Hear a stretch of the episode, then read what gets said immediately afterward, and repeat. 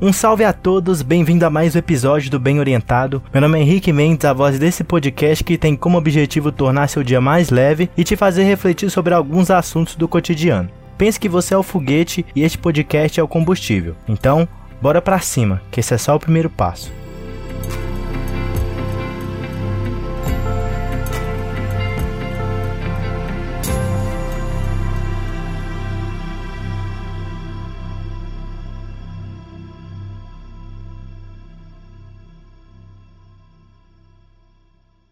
No episódio de ontem, comentei que o ato de dizer não para boa parte das pessoas é algo muito desconfortável. Dizer não para determinadas situações faz parte do processo de amadurecimento de todo ser humano, como também demonstra evolução emocional. No episódio de hoje, vou falar sobre isso e compartilhar com você técnicas que podem ajudar na hora da decisão. Como eu disse ontem, esse fato está muito ligado à necessidade de agradar o tempo todo. Esse tipo de comportamento é muito comum em pessoas que ainda não desenvolveram suas competências emocionais. Naturalmente, eu também estou nesse processo. Percebo que preciso desenvolver muito essa questão do não. Na mitologia grega, as sereias eram seres meio mulheres e meio peixes. Elas moravam numa ilha no mar Mediterrâneo e, usando seu canto, ficavam sempre tentando enfeitiçar os marinheiros dos navios que passavam por perto. Quando enfeitiçados, os marinheiros atiravam-se no mar para ir ao encontro das sereias e acabavam devorados. Nessa situação, as únicas formas de resistir ao canto da sereia era ficar longe ou tapar os ouvidos para não ouvir seu canto. Em algumas situações do cotidiano, podemos encarar os compromissos como o canto da sereia. Para escapar deles, ou estaremos longe no momento em que for solicitado, ou podemos tapar os ouvidos. Melhor explicando, dizer não.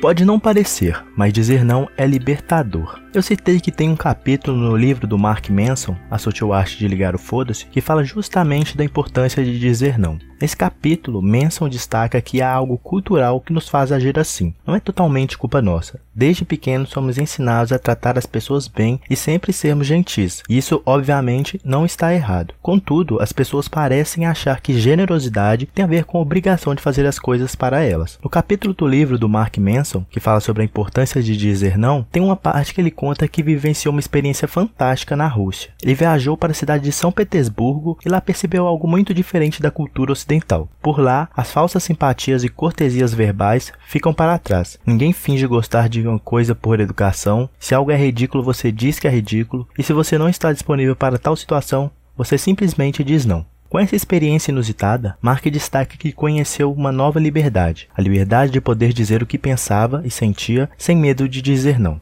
Tem todo um contexto histórico e econômico por trás disso, mas não vou entrar no mérito para não estender. O que quero mostrar é que é possível dizer não tranquilamente e viver uma vida sem preocupações.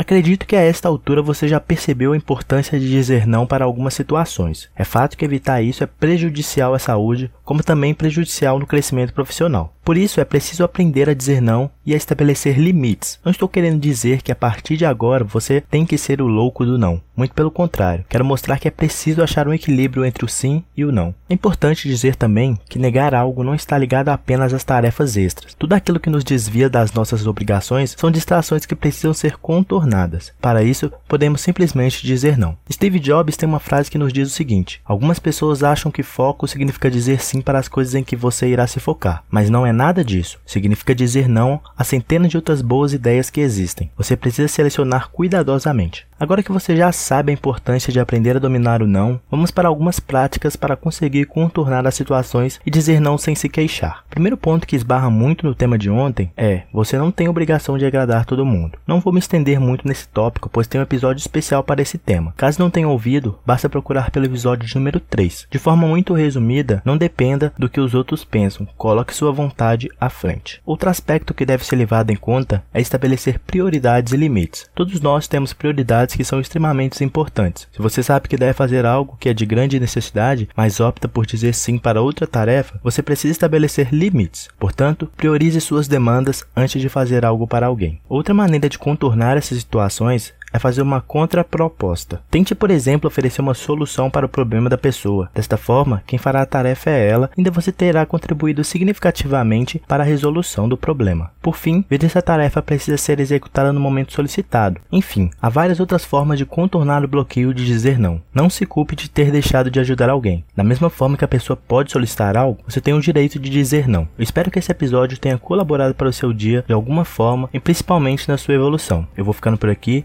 Nos vemos amanhã e não se esqueça, esse é só o primeiro passo.